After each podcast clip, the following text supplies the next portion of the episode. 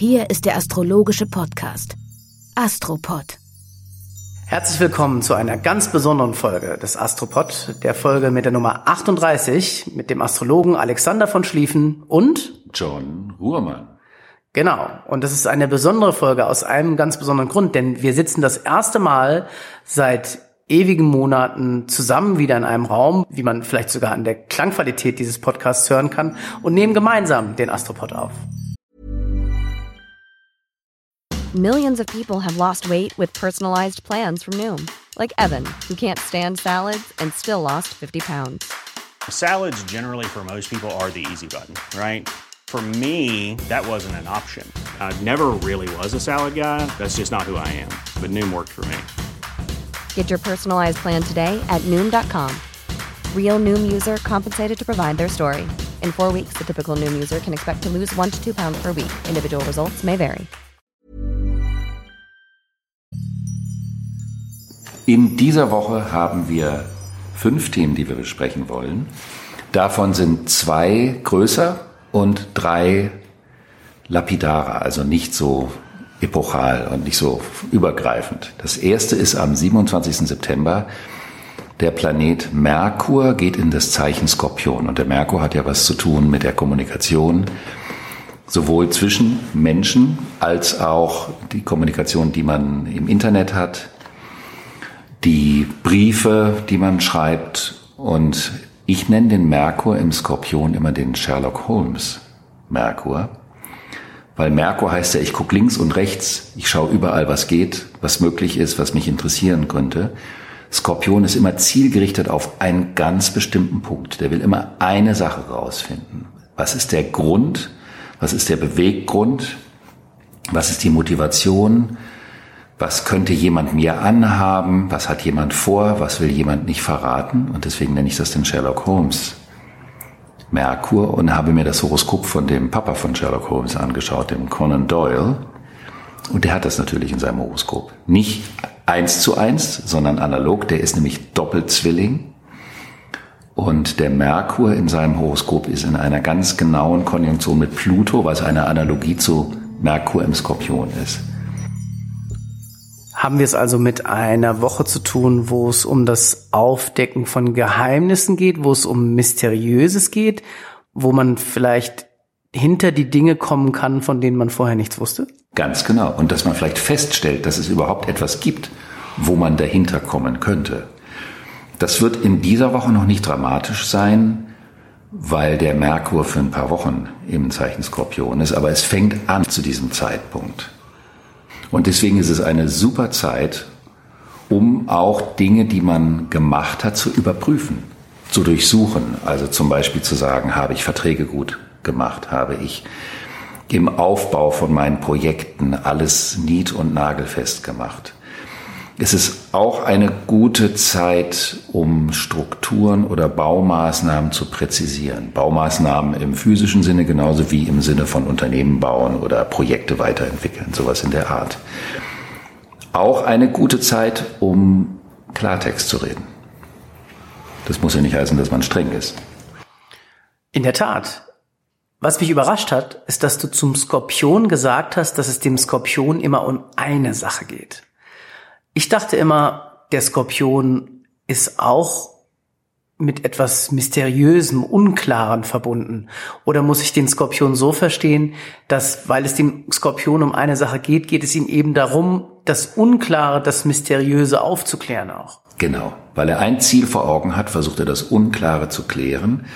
Was nicht bedeutet, dass es nicht in seinem Interesse wäre, den anderen im Unklaren zu halten, damit er seine Ziele verfolgen kann. Aber im Grunde genommen ist für das Unklare der Fisch eher zuständig oder der Planet Neptun. Und der Merkur zieht dann quasi den Schleier vom Unklaren. Er versucht zumindest hinter den Schleier zu gucken. Ziehen kann er doch noch nicht, aber er kann etwas entdecken oder etwas herausfinden. Okay.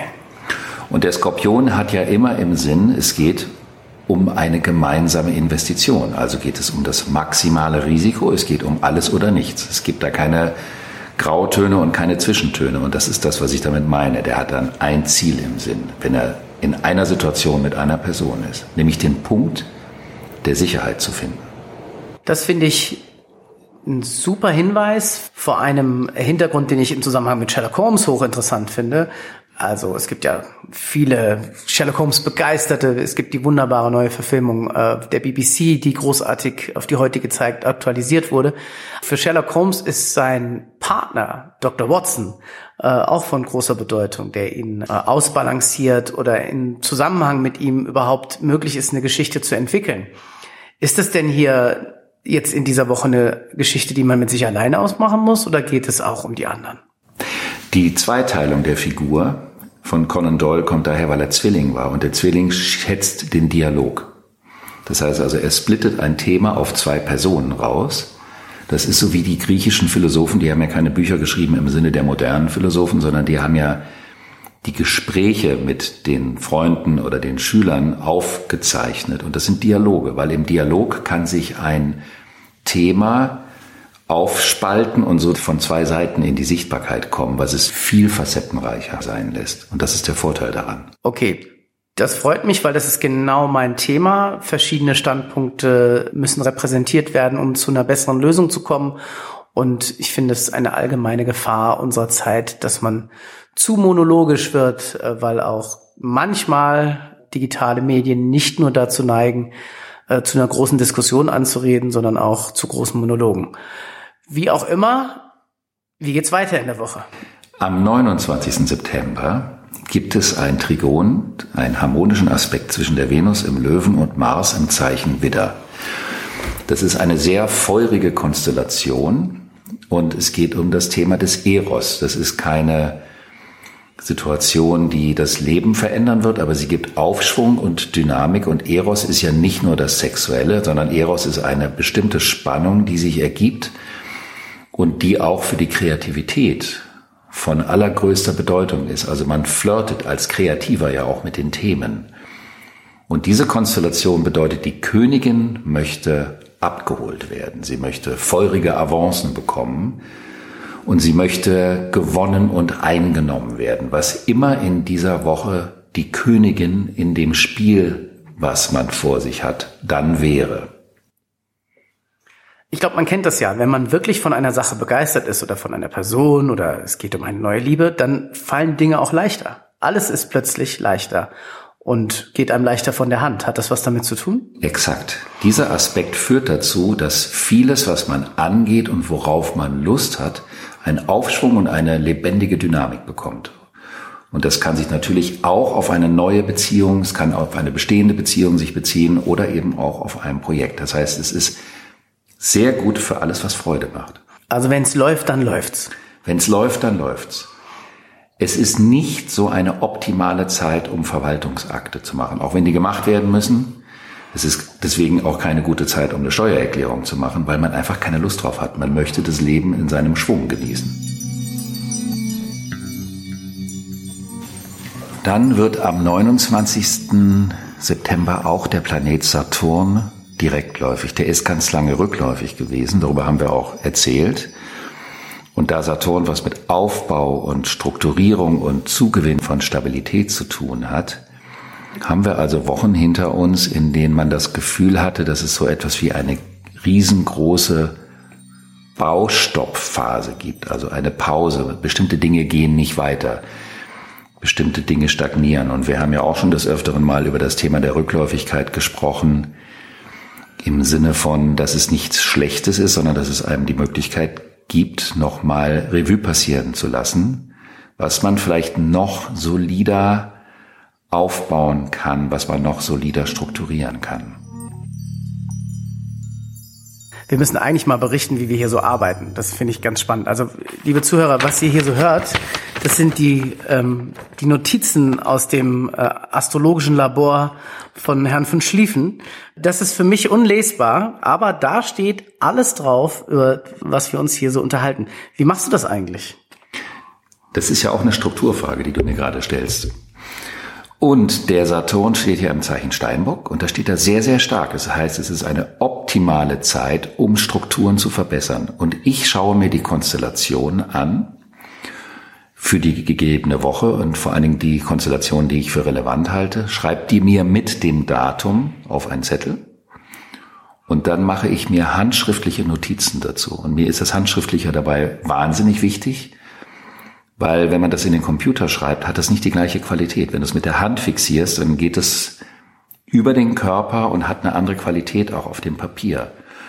Und dann trage ich die Blätter oft mit mir und wenn ich draußen irgendwo im Café sitze, mache ich mir noch Zusatznotizen dazu und so entsteht dann so ein kleines Opus. Ja, äh, wir hatten es ja schon mit der Hand quasi als zweites haptisches Gehirn äh, für den Menschen und ähm, damit ich mich so ein bisschen erklären kann, wie ich auf diese, diese wöchentlichen Aufnahmen zugehe. Ich versuche natürlich das, was mich bewegt, in das, was du mir sagst, einfließen zu lassen. Dazu gehört zum Beispiel, dass äh, in dieser Zeit, wo wir immer digitaler werden, wo wir immer mehr auf kleine Flächen kommunizieren, auf irgendwie manchmal auch nur eine Fläche so groß wie ein Smartphone, zehn Zentimeter mal vier oder fünf Zentimeter, eine Menge organisches Erleben auf der Strecke bleibt. Das funktioniert alles gut und das ist auch alles in Ordnung, wie wir uns unterhalten können, aber es ist nicht so, wie wenn ich in einem Raum mich mit Leuten unterhalte, dass Kommunikation mehr ist, nur als auf einem kleinen Fenster und ähm, ich sag mal, einen Text verfassen äh, auch anders funktionieren kann, als wenn man ihn auf eine Tastatur tippt. Ich glaube, dass das eng mit unserer menschlichen Verzahnung, mit unserer Umwelt, wie wir eben geprägt wurden durch unseren evolutionären Weg zusammenhängt.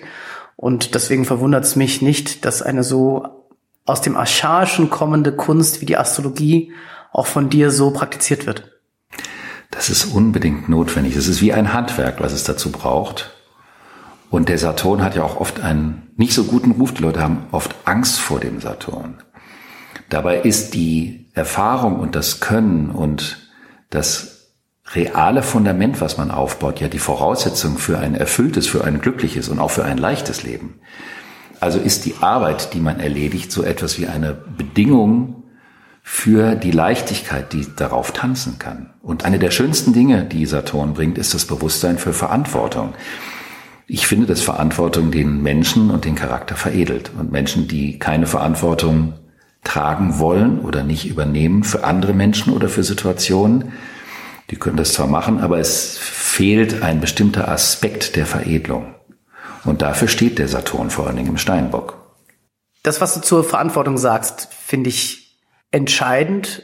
Vor allen Dingen dann, wenn heute so schön im Neu-Business-Sprech Leadership verlangt wird. Also meine wesentlichen äh, Erkenntnisse zum Thema Leadership, also was ist eigentlich Leadership oder was bedeutet Leadership in einem Unternehmen, geht darauf zurück, dass man erstmal überhaupt Leadership wollen muss.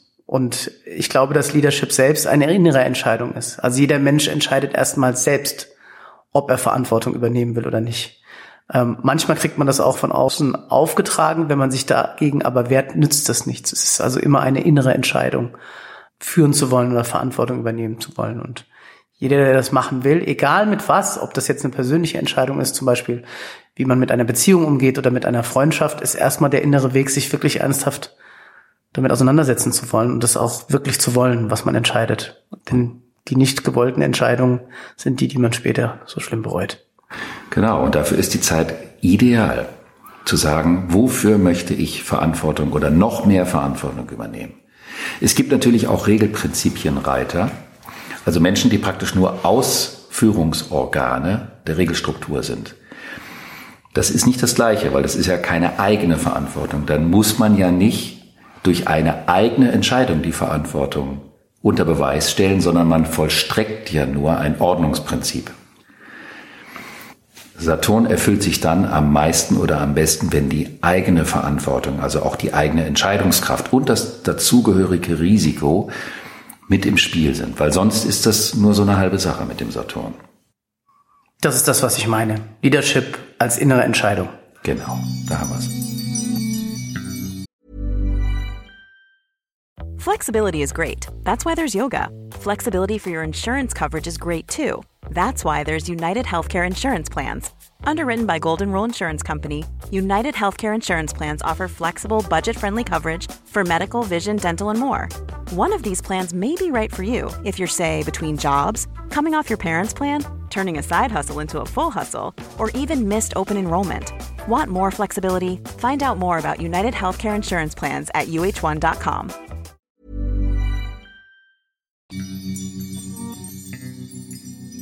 Dann haben wir auch am 29.09. eine Konstellation, die aber bis zum 1. Oktober durchwirkt, nämlich ein Aspekt zwischen der Sonne und dem Chiron, den ich nicht so oft erwähne, der aber jetzt durch diese Konstellation eine Rolle spielt. Und dann haben wir einen Vollmond. Jetzt musst du aber unbedingt erzählen, was Chiron ist. Das mache ich gleich. Ja, okay. Das mache ich auf jeden Fall.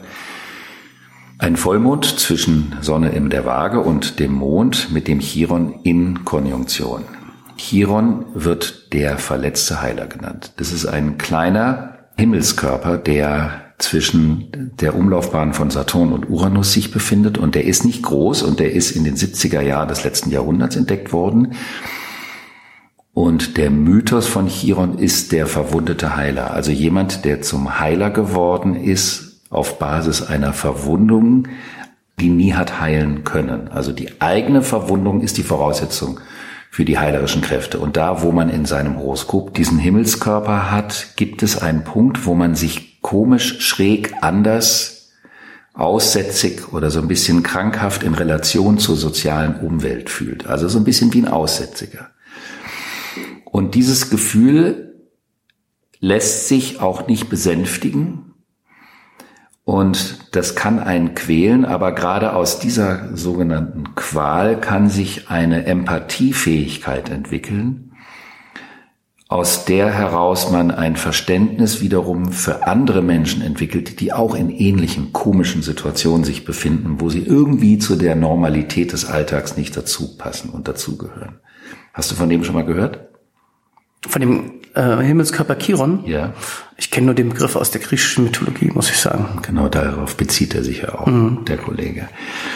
Meine Erfahrung ist, dass man da nicht wirklich etwas machen kann, sondern ein schöner Aspekt der Astrologie sind ja die Umlaufbahnen und die Zyklen.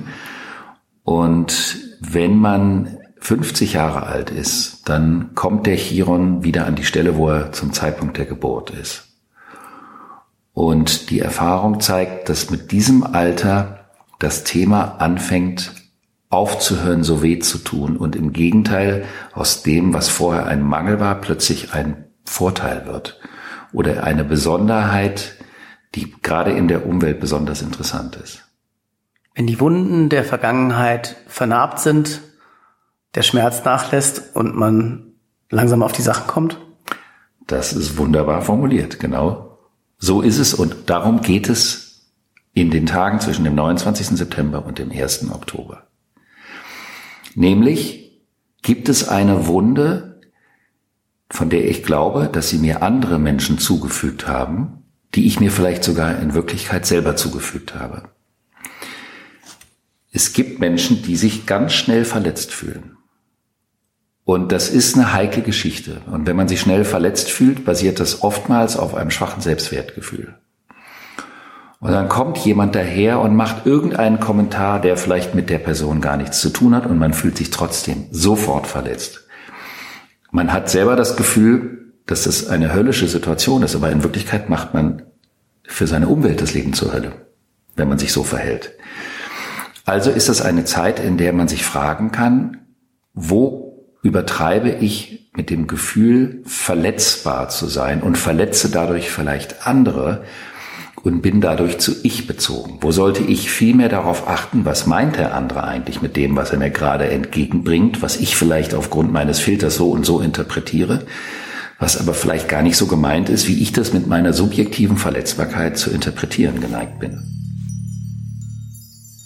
Ich kann das gut verstehen. Ich glaube auch, dass gerade bei Menschen, die, sag ich mal, so verletzt wurden, dass sie depressiv werden oder manisch werden, das erste, was sie ja verlieren, ist die Empathiefähigkeit am gewissen Punkt, weil sie einfach mit ihrer eigenen Verletzung so beschäftigt sind. Mhm. Das muss ja nicht in dem enormen Grade so ablaufen, aber einfach äh, auch mit kleineren Angelegenheiten. Ist natürlich schwierig im Leben immer so souverän zu sein, dass nichts an einem kratzt. Aber ich glaube, ein ordentliches ausgeglichenes Verhalten zumindest zu versuchen, ist mal kein schlechter Ansatz. Das ist ja auch wieder ein schöner Aspekt der Astrologie, dass es nicht darum geht, du solltest bitte immer 24-7 souverän sein, sondern hier sind mal drei Tage, zwei, drei Tage, an denen diese Konstellation am Himmel ist. Und wenn man das weiß, dann kann man in diesen Tagen besonders darauf achten, weil wenn man in diesen Tagen besonders darauf achtet, kann das eine langfristige Folge haben, die positiv ist, weil man nämlich danach nicht mehr so darauf achten muss, weil man es in diesen Tagen verinnerlichen kann. Normally, being a little extra might be a bit much, but not when it comes to healthcare. That's why United Healthcare's Health Protector Guard fixed indemnity insurance plans, underwritten by Golden Rule Insurance Company, supplement your primary plan so you manage out of pocket costs. Learn more at uh1.com. Dann haben wir am 30. September das zweite Quadrat, den zweiten Spannungsaspekt zwischen Mars und Saturn, den hatten wir ja schon. Und der Mars ist rückläufig, aber der Saturn ist direktläufig, weil der Mars ist ja rückläufig geworden und geht bis November nach hinten. Und auf der Reise nach hinten trifft er auf all die Planeten, die er schon mal überlaufen hat, geht bis an einen bestimmten Punkt Null und dann geht er wieder nach vorne und überläuft die nochmal. Also es gibt insgesamt dreimal diese Mars-Saturn-Spannung. Und das ist zwar am 30. September, aber das wirkt schon im Voraus und das wirkt wochenlang nach, weil das eine ganz massive Thematik ist. Wir hatten über Mars-Saturn gesprochen, dass die Energie der Mars und im Widder ist die Energie wahnsinnig stark. Und wenn sie rückläufig ist, kann es auch sein, dass einen Sachen durch den Kopf gehen, die alt sind und die plötzlich hochkommen und die wie ein Pickel explodieren wollen, auch wenn das kein charmantes Bild ist. Und Saturn ist der Widerstand. Also Mars Saturn ist wie Energie und Widerstand. Das ist also das Gefühl, ich möchte mit der Keule irgendwo draufhauen und ich stehe vor einer gigantischen Betonwand. Und da das jetzt die zweite Spannung, ist also ein kleiner Ablauf oder ein Minizyklus, kann man sagen, geht es jetzt darum, die Wut, die angestaute Wut, die wir in uns haben, geht an den tiefsten Punkt. Es geht also um die Frage, was habe ich für eine Wut in mir? Wodurch fühle ich mich ausgebremst? Gegen wen richtet sich die Wut? Wo hat sie ihren Ursprung?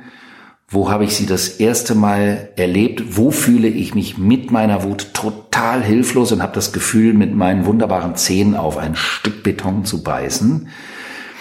Und woraus könnte ich dadurch in so eine Art Aggressionsstarre verharren, die dazu führen kann, dass ich wie eine tollwütige äh, Bombe explodieren möchte? Das ist also schon wieder eine sehr rustikale Konstellation aber eine Energie, mit der man, wir haben ja damals auch über den Johann Sebastian Bach gesprochen und über Adolf Hitler, die beide diese Konstellation hatten, also zu sehen, man kann mit dieser Konstellation wahnsinnig viel Konstruktives bearbeiten, wenn man es schafft, seine Energie mit Verantwortung auf ein Projekt oder ein Thema zu äh, richten, wo man einen langen Atem braucht.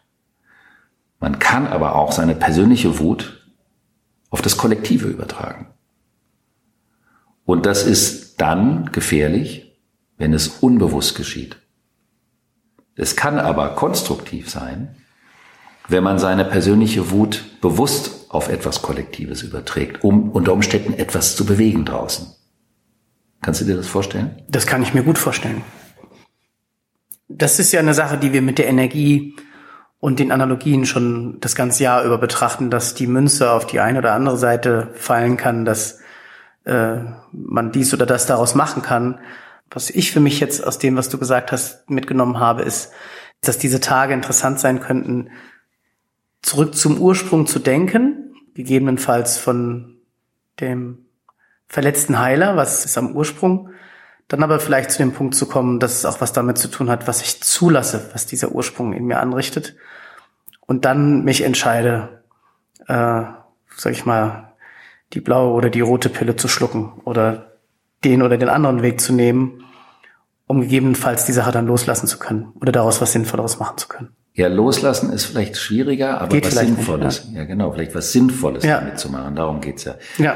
Uns geht's nicht darum, ich glaube, das ist nicht unser beider Anliegen, den Zuhörerinnen und Zuhörern Angst zu machen. Nein sondern klar zu machen, dass diese Konstellation ein ordentliches Volumen an Inhaltlichkeit mit sich zieht und dass man eine Chance hat, aus einer Spannung, die zu der Zeit stärker ist als sonst, in seiner eigenen Geschichte einen Ursprung aufzustöbern und dadurch sich dann von diesem Ursprung zu befreien oder ihn zu transformieren und mit dieser Energie was Positives zu machen. Genau. Wir wollen auf jeden Fall den Leuten Mut machen. Ich glaube daran, dass immer das Beste noch kommen kann. Und äh, eine der wirklich guten Sachen, die noch kommen, sind unsere Veranstaltungen, die wir planen. Und eine davon ist das Live-Podcast-Recording des Astropod. Erstmalig mit gleichzeitiger Ausstrahlung derselbigen ähm, zum 16. Oktober in Frankfurt am Main ab 19.30 Uhr im Walden in der Nähe der Hauptwache. Da freue ich mich ganz besonders drauf. Und ich bin auch ein bisschen aufgeregt, weil wir das ja in der Form noch nicht gemacht haben. Das ist richtig. Aber immerhin haben wir es heute hinbekommen, wieder gemeinsam mit einem Mikrofon aufzunehmen. Mal sehen, wie es sich anhört. Guck, die Zähigkeit ist auch bei uns gefragt. Allerdings. Dann wünschen wir unseren geneigten Hörerinnen und Hörern eine wunderbare Woche und nicht zu viel Zähne knirschen. Da braucht es keine Kauleisten. Und bis zur nächsten Woche. Bis dann.